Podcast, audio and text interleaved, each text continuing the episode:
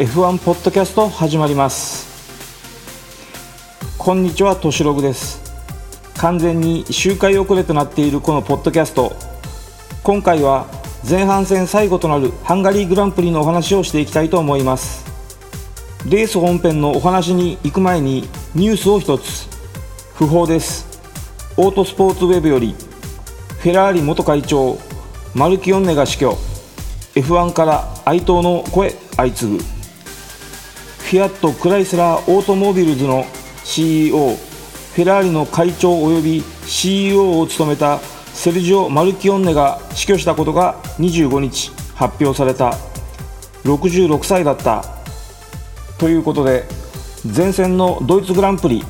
予選終了後に突如彼の退任及び後任人事が発表されていたわけなんですがその際にも退任理由が彼の健康状態が思わしくないことが理由であるとまでは語られてはいましたがその発表からわずか4日後のハンガリーグランプリ直前の25日にこのニュースが飛び込んでくる形となりました。不振を極めていたフェラーリチームの再建に辣腕を振るうとともに近年はフェラーリと同じくグループ内に席を置く自動車ブランドアルファロメオの F1 界復帰に尽力。今年よりザウバーとの提携及びスポンサードという形でこれを実現させています。しかし今回のマルキオンネの急成により分からなくなったのがフェラーリの来年のドライバー人事です。これの詳細に関しては次回各種ニュース紹介の回にお話を持ち越したいと思います。なお今回のハンガリーフェラーリのマシンはコックピット前方に黒い斜め線の喪章をペインティングしてグランプリに臨んでいます。ご冥福をお祈りしたいと思います。それでは本編の方に話を移していきましょう。今回も最後までお付き合いよろしくお願いします。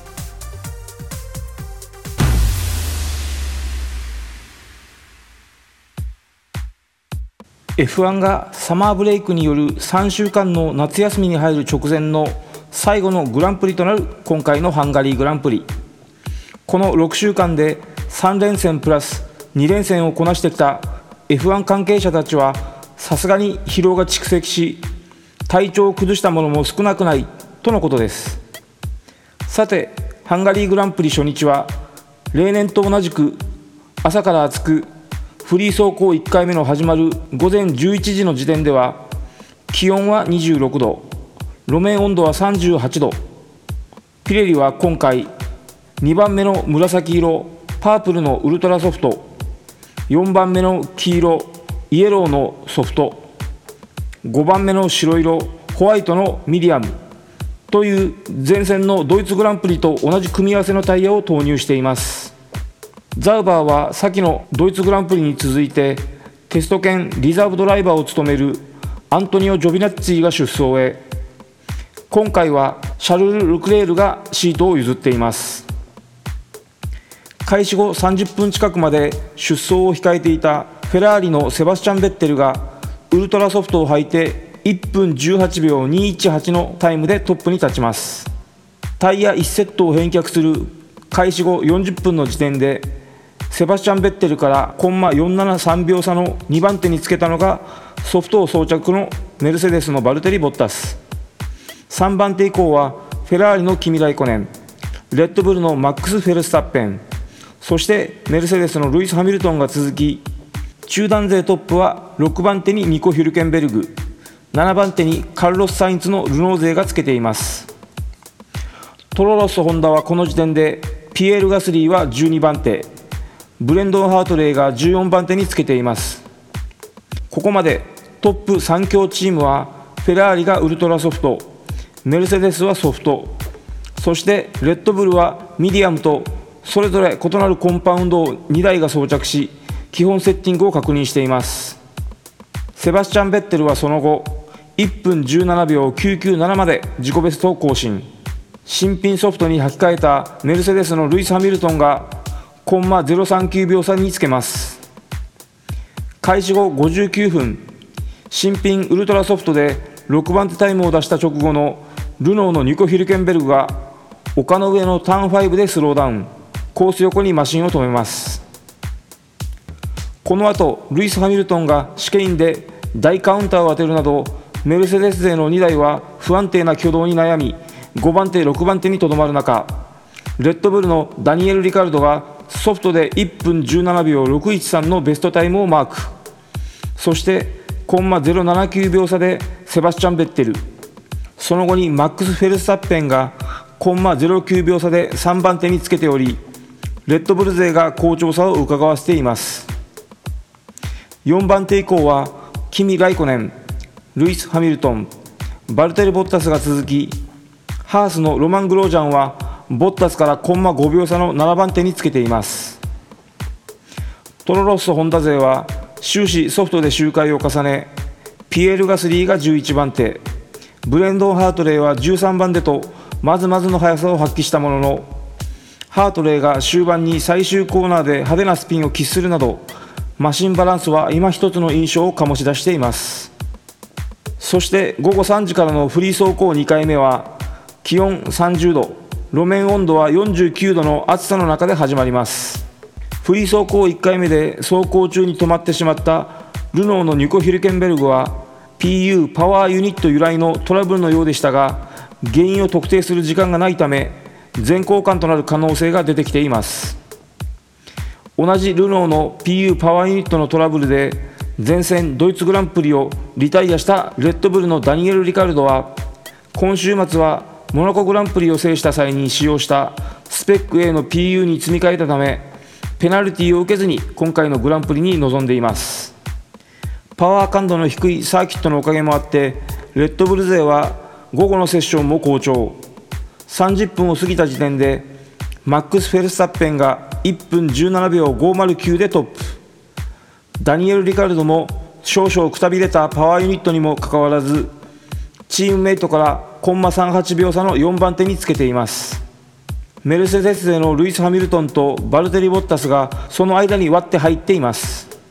開始後40分過ぎにはようやくルノーのニコ・ヒルケンベルグがコースに復帰しています。その後ほぼ全車がウルトラソフトに履き替えるとフェラーリのセバスチャン・ベッテルが1分16秒834でトップに。コンマ074秒差の僅差で2番手にマックス・フェルスタッペン。コンマ2秒遅れて3番手にダニエル・リカルド。さらにコンマ1秒差で4番手にキミ・ライコネンが続いています。5番手ルイス・ハミルトン。6番手バルテリ・ボッタスのメルセデス勢はコンマ7秒から1秒と大きく離されています。終盤には上空に黒い雲が出始め路面温度が38度まで一気に10度以上も低下します。しかし雨が降ることはなくセッションは終了へ。ザウバーのマーカス・エリクソンやマクラーレンのストフェルバンドーンのスピンはあったもののそれ以外にクラッシュやトラブルもなく各社ほぼ順調に周回を重ねています。中団勢トップはハースのロマン・グロージャンの7番手。コンマ4秒差でルノーのカルロス・サインツが続きウルトラソフトで大きく自己ベストを更新したトロロッソ・ホンダのピエール・ガスリーがコンマ023秒差で9番手につけています。チームメイトのブレンドン・ハートレイはコンマ4秒及ばず15番手に終わっています。翌日のフリー走行3回目は気温27度路面温度は52度ドライコンディションの中セッション開始へ。まずタイムを記録したのはフェラーリのキミ・ライコネン。2回タイムアタックを行いフリー走行2回目の自身のタイムを上回る1分17秒057をマークします。直後メルセデスのバルテリ・ボッタスとルイス・ハミルトンそしてフェラーリのセバスチャン・ベッテルがタイムアタックを行いベッテルが1分16秒343でトップに立ちます。各社ウルトラソフトタイヤでアタックを行う中レッドブルのマックス・フェルスタッペンはソフトタイヤでタイムアタックを開始。トップ3チームの中では最後尾となる6番手タイムをマークしています。セッション開始から30分時点でのトップはフェラーリのセバスチャン・ベッテル。2番手以降はメルセデスでのバルテリ・ボッタス。そして4番手にルイス・ハミルトン。その間3番手にフェラーリのキミ・ライコネンというオーダーとなっています。残り25分を切ったところでキミ・ライコネンがウルトラソフトタイヤでタイム計測を行い2番手に浮上へ。直後にはメルセデスのバルテリ・ボッタスが1分16秒229をマークしてトップに立ちます。ルイス・ハミルトンはタイムアタックを行うもターン6でスピンを期しています。セバスチャン・ベッテルもセッション終盤にタイムを更新。1分16秒170というコースレコードを叩き出してトップに立ちます。この後このタイムを上回るドライバーは現れずセバスチャン・ベッテルがトップでセッションを終えています。2番手にバルテリ・ボッタス。3番手にはキミライコネンがつけています。なお2番手のバルテリ・ボッタスは残り15分時点でターン6でスピン。ガードレールに接触しましたが大事には至らずに終わっています。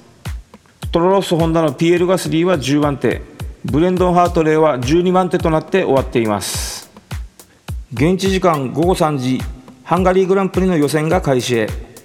開始30分前を切った頃から急に雨が降り始め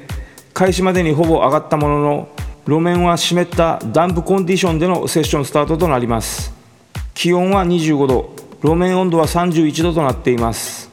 Q1 は開始直後から各車がインターミディエートタイヤを履いてコースインへ。すぐにターン14方面から再び雨が降ってくる予報が出ているため各車は早いうちにタイムを出そうとすぐさまアタックを開始していきます。メインストレートはウェットですがターン4からセクター2区間はドライでスリックタイヤへの交換を訴えるドライバーも少なくなく開始から6分経過時点でルノーのカルロス・サインツトロロッソ・ホンダのブレンドン・ハートレーらがウルトラソフトタイヤへ交換していきメルセデスのルイス・ハミルトンもこれに続き9分が経過する頃には全車がほぼウルトラソフトを履く形となっています。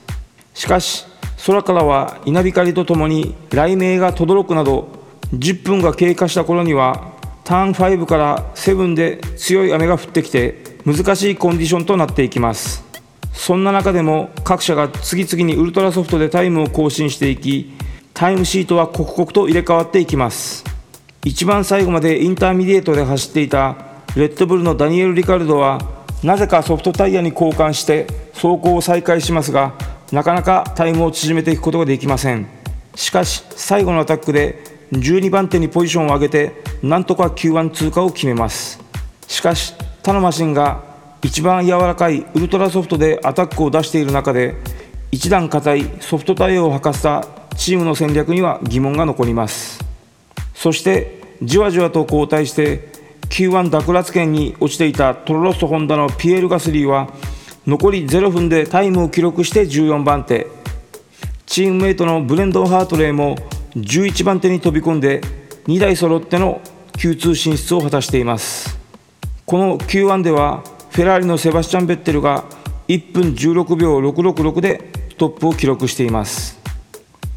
そしてこの Q1 でのノックアウトにより16位にマクラーレンのストフェル・バンドーン17位にザウバーのシャルル・ルクレール18位にフォース・インディアのエステバン・オコン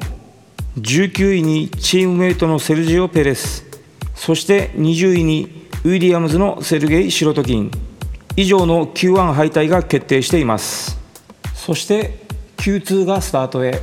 ここでは各車がウルトラソフトでコースインする中フェラーリのセバスチャン・ベッテルだけはインターミディエートでコースインターン10までは完全にドライですがターン11よりも先は完全にウェットな路面。しかしセバスチャン・ベッテルはステイアウトを選択します。他車は続々とピットインしてインターミディエートに交換しベッテルの判断に倣います。雨は最終セクターからセクター2へと強くなっていき路面コンディションはどんどん悪くなっていきます。先頭のセバスチャン・ベッテルが1分28秒636のトップタイムを記録しますがタイヤ交換で出遅れた後続は1分30秒台以上にペースを上げられない状況となっています。ハースのケビン・マグヌッセンとザウバーのマーカス・エリクソンらがウェットタイヤに履き替えてアタックを行いましたがやはり状況は変わらずじまいで結局セバスチャン・ベッテルから2秒遅れのタイムでカルロス・サインツやマックス・フェルスタッペンそしてルイス・ハミルトンが続きそして5番手にピエール・ガスリー6番手にはバルテリー・ボッタス7番手にブレンドン・ハートレー8番手にはキミ・ライコネン9番手にケビン・マグヌッセン10番手にロマン・グロージャンという上位の顔ぶれにそしてまたしても対応が遅れたレッドブルのダニエル・リカルドはウェットタイヤでプッシュしたものの結局12番手で Q2 敗退に終わります。マクラーレンのフェルナンド・アロンソは最後にウェットタイヤでアタックを行いますが1分40秒台が精一杯で11番手のまま変わらず燃料ポンプのトラブルで燃料を入れるのが遅れ更新が遅れてしまったルノーのニコ・ヒルケンベルグは13番手。ザウバーのマーカス・エリクソンそしてウィリアムズのランス・ストロールも Q3 進出を果たせずここで敗退となっています。そして予選最後の Q3 は各社がウェットタイヤでコースインへ。天候は変化しておらず路面はウェットのままです。まずはメルセデスのルイス・ハミルトンが1分36秒648でトップに立ちチームメイトのバルテリ・ボッタスがコンマ411秒差の2番手。フェラーリ勢は3番手4番手にとどまります。しかし残り4分となったところでフェラーリのキミライコネンが1分36秒186でトップタイムを塗り替えます。各社はピットインして2セット目のウェットタイヤに履き替えフロントフラップなどの最終調整をして最後のアタックへ入ります。最後のアタックでフェラーリのセバスチャン・ベッテルはキミライコネンにコンマ024秒届かずに終わります。メルセデスのバルテリ・ボッタスはキミライコネンを逆転。しかしチームメイトのルイス・ハミルトンはさらにボッタスを上回ってポールポジションを獲得していきます。5番手にはルノーのカルロス・サインツ。トロロッソ・ホンダのピエール・ガスリーは1.933秒差ながら6番手に入り7番手のレッドブルのマックス・フェルスタッペンを挟んでチームメイトのブレンドン・ハートレイも8番手。ハース勢のケビン・マグヌスセンが9番手。ロマン・グロージャンが10番手という Q3 の最終結果となっています。7月29日現地時間午後3時10分 F1 第12戦ハンガリーグランプリ決勝がスタートへ。この日は前日の土曜日とは打って変わって朝から晴天に恵まれ気温は34度。路面温度は57度と非常に暑いコンディションとなっています。ウィリアムズのランス・ストロールはパルクフェルメでフロントウィングを別スペックに交換しサスペンションのセッティングも変更したためピットレーンスタートとなっています。前日の予選が雨だったためスタートタイヤは全車が自由に選択できます。トップ10圏内ではウルトラソフトをスタートに選択するドライバーが多い中フェラーリのセバスチャン・ベッテルとルノーのカルロス・サインズだけがソフトタイヤを選択へ。11番手以下ではザウバーのマーカス・エリクソンとフォースインディアのセルジオ・ペレスがウルトラソフトピットスタートのランス・ストロールがミディアムをそれ以外のドライバーはソフトを選択しています。スタートは大きな混乱はなくポールポジションのルイス・ハミルトンがホールショットを奪いチームメイトのバルテリ・ボッタスが2番手につけます。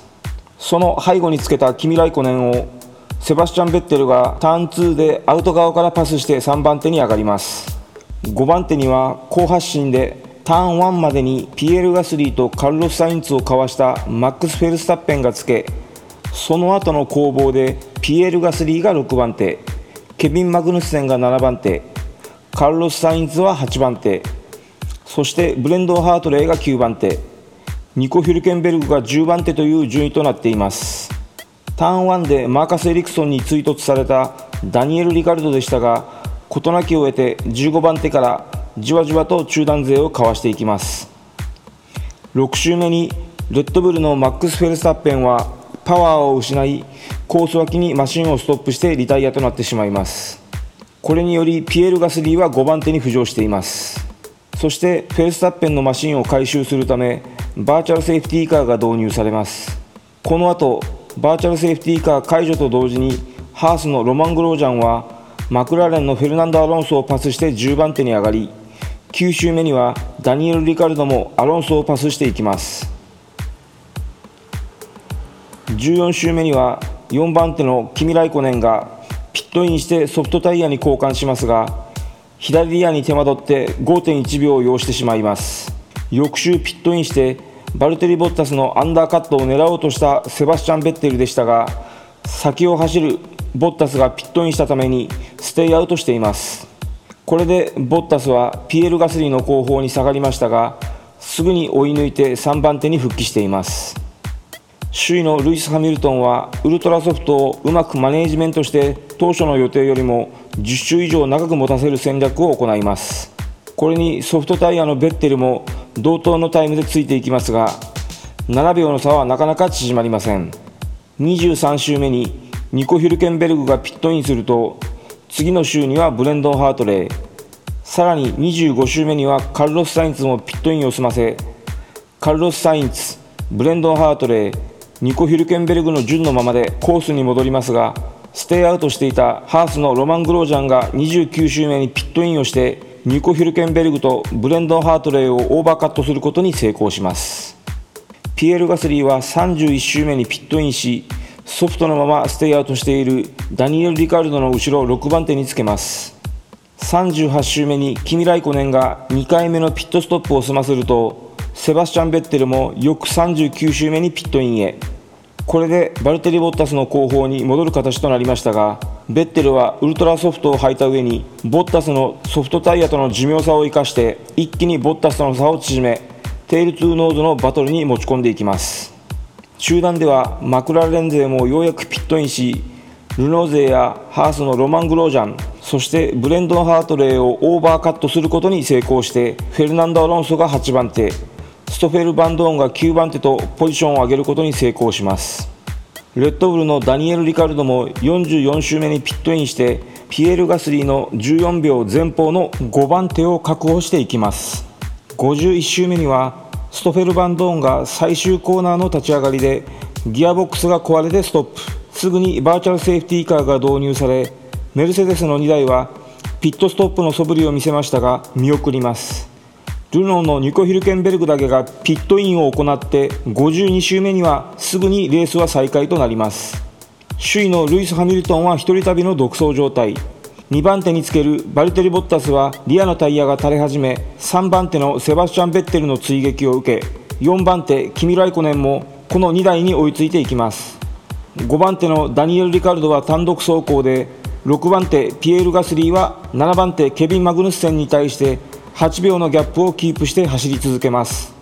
しかし11番手のブレンドン・ハートレーは10番手のロマン・グロージャンに対してギャップを縮めていくことができません。65周目のターン1立ち上がりでバルテリ・ボッタスに並びかけたセバスチャン・ベッテルは